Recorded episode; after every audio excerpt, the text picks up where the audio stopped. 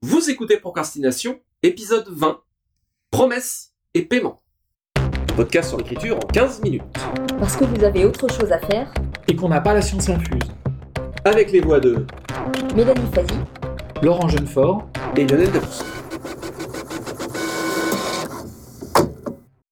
Promesse et paiement, promesse narrative, en fait. Et finalement, la notion de promesse narrative, elle s'illustre et elle se trouve dans une, dans une règle dite du fusil de Tchekhov qui est euh, la- l'expression la plus simple de cette notion qu'on euh, qu'on puisse trouver.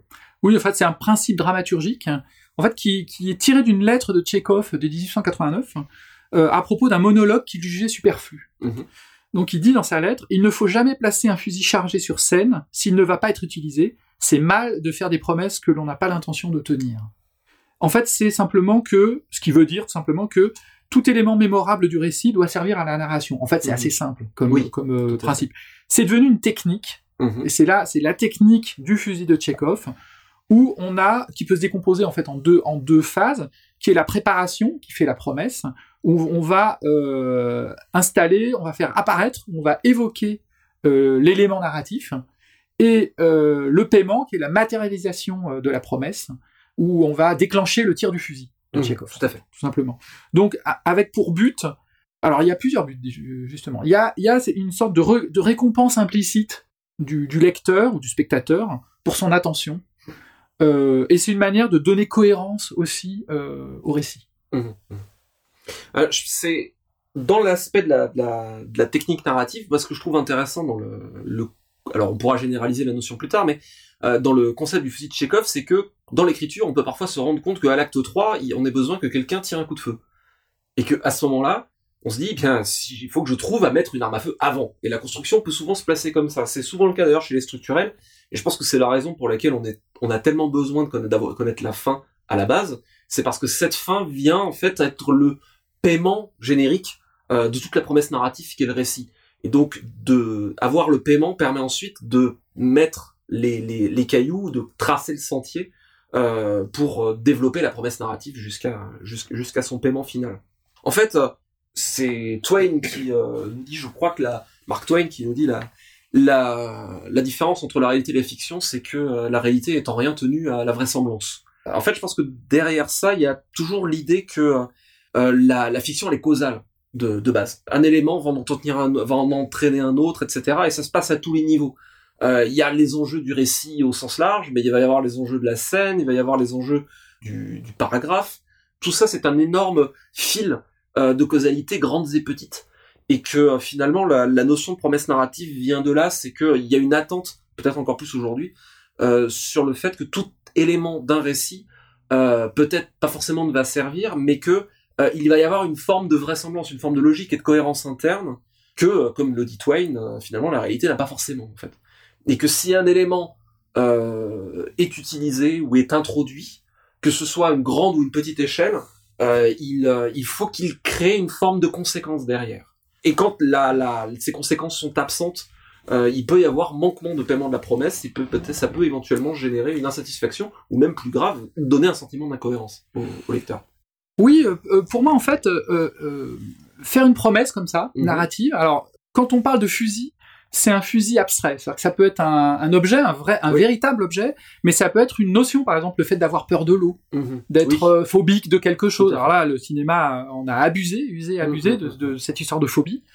Mais voilà, il faut pas prendre ça comme un, comme un véritable objet, Oui. euh, même si euh, ça peut revêtir euh, vraiment un, un véritable objet. Mais en tout cas, cette, au niveau, euh, comment dire, narratif, je dirais que c'est une promesse, c'est un- ça, ça introduit un déséquilibre. Mhm. C'est-à-dire qu'on est, ça crée une attente, même même euh, si elle est subliminale, on va dire, mais ça ça ça crée une sorte de déséquilibre. Et donc tout le récit, ça va être finalement de rétablir euh, cet équilibre et de faire réapparaître cet objet pour qu'il serve. On va rétablir un équilibre Mhm. qui est ce- celui finalement de résoudre une équation. Euh, voilà, on était dans un moins, dans un moins quelque chose, faut retourner au zéro euh, de, de l'origine. Mhm. Je pense que c'est ça. Et d'ailleurs, je pense que plus la promesse est élevée, plus le paiement doit l'être aussi, Oui, d'une ah, manière complètement, générale. Complètement. Mais il peut y avoir un cas de figure. Alors, je ne sais pas si vous avez déjà eu ce genre de cas qui sont un petit peu euh, à côté de ça. C'est le cas où on a un élément qui peut paraître être une promesse. Euh, en l'occurrence, j'ai eu le cas dans une nouvelle où je voulais introduire un élément de mystère, Mhm. mais il était évident pour moi que ce qui m'intéressait, c'était les conséquences de ce mystère sur un personnage et pas du tout la résolution du mystère. Mhm. Pour moi, il était entendu que ça, je n'allais pas en traiter, c'était pas le sujet. Et cette nouvelle a dû connaître plusieurs versions parce que dans la première, systématiquement, tous les lecteurs qui ont lu le texte m'ont dit bon, c'est très bien, mais quand même, on aimerait bien savoir. Mhm. Et ça a été compliqué de trouver comment doser et comment introduire quelque part une autre, enfin contrecarrer cette promesse en faisant comprendre très tôt au lecteur que le- l'enjeu ne va surtout pas être là. Mhm. C'est un peu compliqué à doser. Bah, en fait, si on considère un peu le l'aspect du, du fusil de Tchekhov comme une équation, c'est-à-dire Mhm. que quelque chose voilà qui va qui va servir un qu'on fait apparaître et puis qui va servir, c'est vraiment des, des, des variables en fait hein, qui qui arrivent. Euh, on peut voir un peu les, les, les variations narratives de ça. C'est-à-dire qu'on a donc là le fusil de, de Tchekhov finalement c'est la base, c'est-à-dire qu'on a Mhm. on fait apparaître quelque chose qui va servir. Ouais. Euh, on peut avoir un on peut avoir un, un fusil à blanc de Tchekhov, c'est-à-dire une promesse non tenue. Oui. Mais euh, ça veut pas dire du tout que c'est qu'on introduit forcément une incohérence, parce qu'on peut s'en servir, ça peut être une fausse piste. Tout à exemple. fait, complètement. Oui, oui. Et donc au contraire, un, un fusil à blanc de Tchekhov, c'est Mhm. aussi important qu'un fusil Mhm. de, de, de Tchekhov, en particulier dans des fictions qui sont balisées de fusils de Tchekhov. Complètement. C'est une technique fréquemment. euh, c'est moi c'est une question que je reçois parfois de loin en loin la technique euh, sur le blog ou ailleurs. C'est comment je fais pour entraîner mon lecteur sur de fausses pistes ou comment je fais pour cacher le ressort de mon euh, de mon récit. Et en fréquemment, c'est consiste à jouer sur les promesses et les paiements, euh, c'est-à-dire attirer, faire donner l'impression que la promesse narrative s'engage dans une direction, tout en distribuant les éléments des- de la véritable du véritable fusil en fait. Oui, et puis qu'est-ce que qu'est-ce qu'un Deus ex machina si ce n'est un paiement sans promesse Oui, finalement? oui, exactement. Alors le Deus Ex Machina, juste pour le, le rappel, c'est quand euh, le problème est résolu du- d'un d'un mécanisme qui n'a été annoncé, qui n'a été annoncé nulle part. Ça vient du euh, du, du, du théâtre euh, antique où euh, les personnages étaient mis euh, dans des situations invraisemblables et inextricables, et les dieux apparaissaient au dernier acte pour résoudre le problème, ou en tout cas pour distribuer les baffes et les, euh, et les, euh, et les récompenses. Euh, Et c'est effectivement ça, c'est c'est c'est l'inverse de la promesse sans paiement, c'est le paiement Voilà. sans promesse. Ou l'inverse, comme tu disais, Mélanie, des promesses qui ne, qui ne trouvent pas de paiement, Mhm. en tout cas pas de paiement narratif, mais qui peut euh, trouver, j'allais dire, une autre forme Qui de... trouve de- une autre forme de paiement, mais pas celle que qu'on pourrait attendre. Voilà. Pas la plus évidente. Exactement. Il y a, il y, a, il y a un type de procédé que je trouve assez euh, souvent assez admirable dans, dans certains textes. C'est le fait de, en quelque sorte, de, de, de masquer le, le fusil au milieu d'autres choses. Et euh, je pensais, il y a beaucoup ça dans Harry Potter. On a énormément de petites digressions qui sont amusantes et qui étoffent l'univers. Et je me suis aperçu que Rowling, très souvent, va planquer au milieu d'une digression. Euh, admettons, c'est dans le deuxième livre, je crois qu'il y a toute l'histoire avec le fantôme des toilettes des filles. On trouve, on trouve ça vraiment... euh, Enfin, moi, ça m'avait beaucoup amusé. Il y a un fantôme dans les toilettes des filles. Ben, Mhm, mhm. voilà, ça participe au décor. Et en réalité, on découvre à la fin du livre que ce fantôme, euh, en fait, cette fille a été tuée dans des circonstances, elle est témoin de quelque chose, et c'est un élément absolument clé de, de l'intrigue. Mhm. Mais au départ, on ne le sait pas, on pense que c'est juste un, un petit truc rigolo pour étoffer. Et je suis assez admiratif de ça quand, quand on réussit à le faire.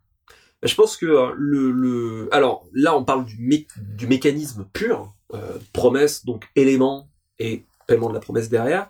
Euh, je pense qu'il il est important de dire aussi que ce, ce mécanique, ce- ce- cette mécanique narrative fondamentale est euh, presque, euh, il faut la, la, la manier avec euh, avec recul et et, euh, et délicatesse parce que elle est presque devenue un, un cliché. Et je pense que le, c'est pas presque d'ailleurs. Oui, je retirais ouais, le mot presque. Ouais, oui, non.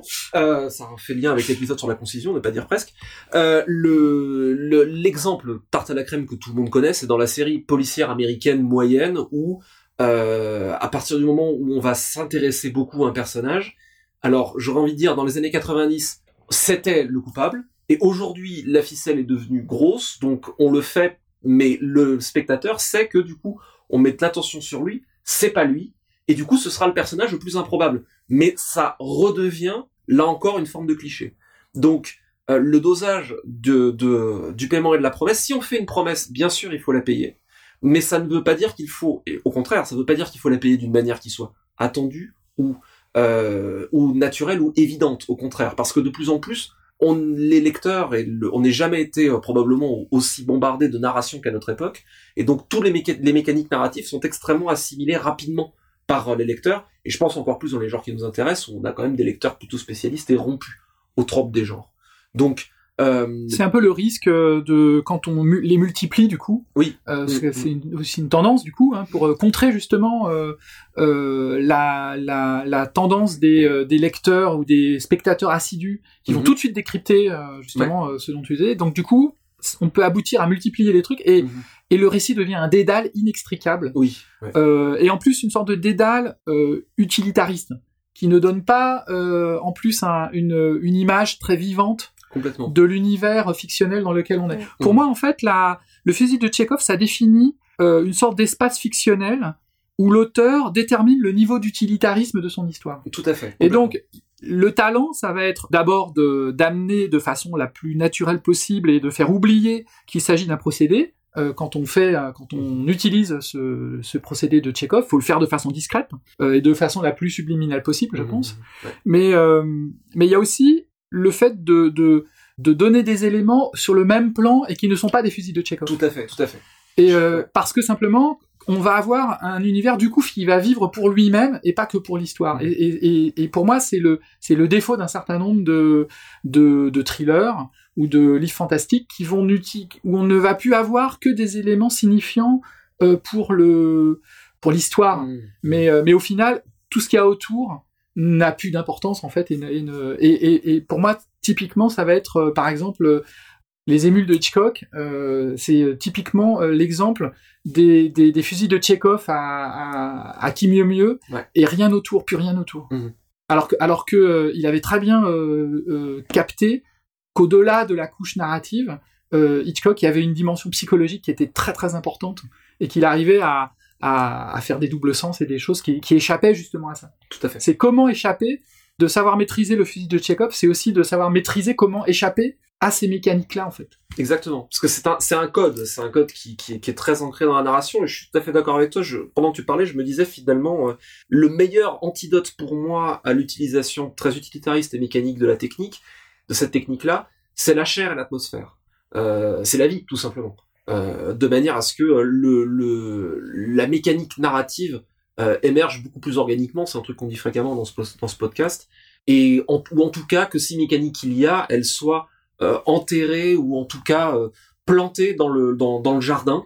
avec des tas de jolies fleurs à regarder narrativement, de la chair, de l'atmosphère, et, et non plus un, un rouage, en fait, à proprement parler. Et puis on peut jouer avec ça? Euh, euh, par exemple, euh, Hitchcock, pour revenir à lui, il avait joué avec avec le fusil de Tchekhov, Mhm, mhm. comme il jouait avec les personnages, etc.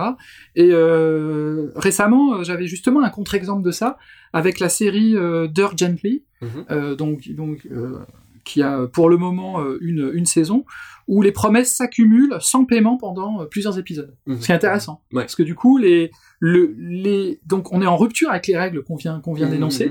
Euh, où à un moment il faut un paiement et dans une série américaine normale, à la fin de l'épisode, il faut qu'on ait, il y a au moins un paiement. Là, il n'y a pas de paiement et ça va être l'accumulation des promesses et l'interaction entre ces promesses qui vont faire la chair de l'épisode. Mhm, mhm, mhm. Tout à fait. Je pense que ce qu'on peut aussi euh, mentionner, je parle, mentionner une question que la fait, cette histoire de promesse et de paiement euh, vient euh, d'une d'une foi très ancrée du lecteur spectateur euh, dans le principe de causalité de la narration. Je pense que ce qu'on peut mentionner aussi, c'est que euh, ces promesses et ces paiements se placent à tous les niveaux.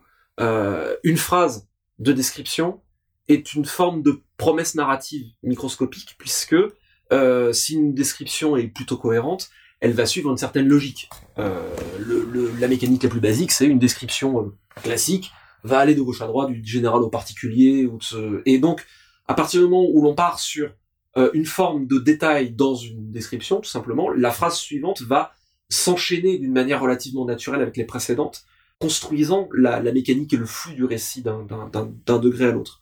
Euh, le genre est une promesse narrative à part entière aussi. Euh, le niveau de style est une promesse narrative à part entière.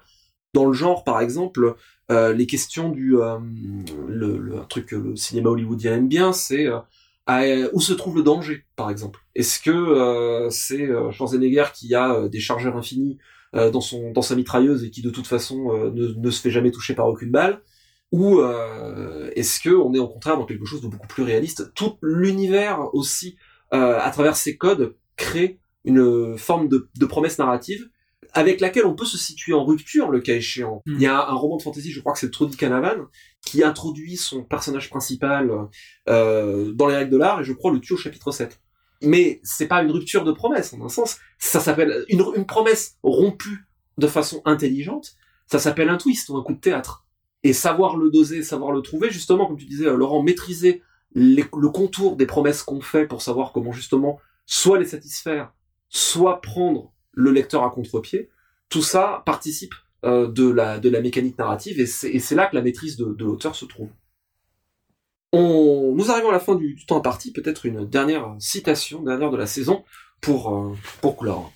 Eh ben, une citation euh, avec laquelle je suis pas tout à fait d'accord en plus. Donc, de l'intérêt de cette citation. On une citation de John Irving. On ne peut pas faire réfléchir le lecteur si, le, si on ne l'a pas diverti pendant les 300 premières pages. Il abandonne avant et il a raison. C'est une sacrée promesse narrative avec laquelle on peut être en désaccord. Donc ainsi s'achève cette première saison de procrastination. Merci de nous avoir suivis pendant cette année et merci de vos commentaires et de votre enthousiasme sur le concept. Du coup, eh bien, euh, grâce à, vos commentaires euh, qui nous a fait très plaisir et vos retours positifs, nous re- rempilons pour une saison 2. Donc on sera de retour le 15 septembre, comme on a commencé cette saison 1, retour le 15 septembre et ce sera probablement le, planning euh, dans lequel on s'engagera. Euh, si vous avez aimé euh, cette saison, n'hésitez pas, le cas échéant, on fera pas beaucoup d'annonces là-dessus, hein, mais le, le cas échéant, n'hésitez pas à laisser une note ou un commentaire sur votre agrégateur de podcast favori, iTunes ou autre, tout simplement pour aider éventuellement d'autres auteurs à découvrir l'émission. N'hésitez pas également à nous faire des retours sur le fil correspondant du forum de Elbakin, que nous remercions euh, à nouveau pour euh, l'hébergement, la logistique. C'est grâce à eux que on a euh, cette plateforme. C'est grâce, c'est eux qui s'occupent de tout ce qui est mise en ligne des épisodes, alimentation des flux. Et merci à nouveau à, à eux pour tout le support technique et le soutien technique. Et donc n'hésitez pas à euh, donner euh, votre avis et à peut-être poser vos questions sur le métier, les sujets à traiter, euh, sur le fil correspondant du forum de elbakin.net. Euh, nous n'intervenons pas forcément, mais nous lisons, nous surveillons, nous sous-marinons. Donc nous lisons, n'hésitez pas à nous faire vos retours et à nous faire part des questions et problèmes que vous voudriez voir traités. Merci encore pour nous avoir suivis et assez procrastiné, allez écrire pendant l'été et on se donne rendez-vous pour le 15 septembre. Ouais. Aimez-nous vivants.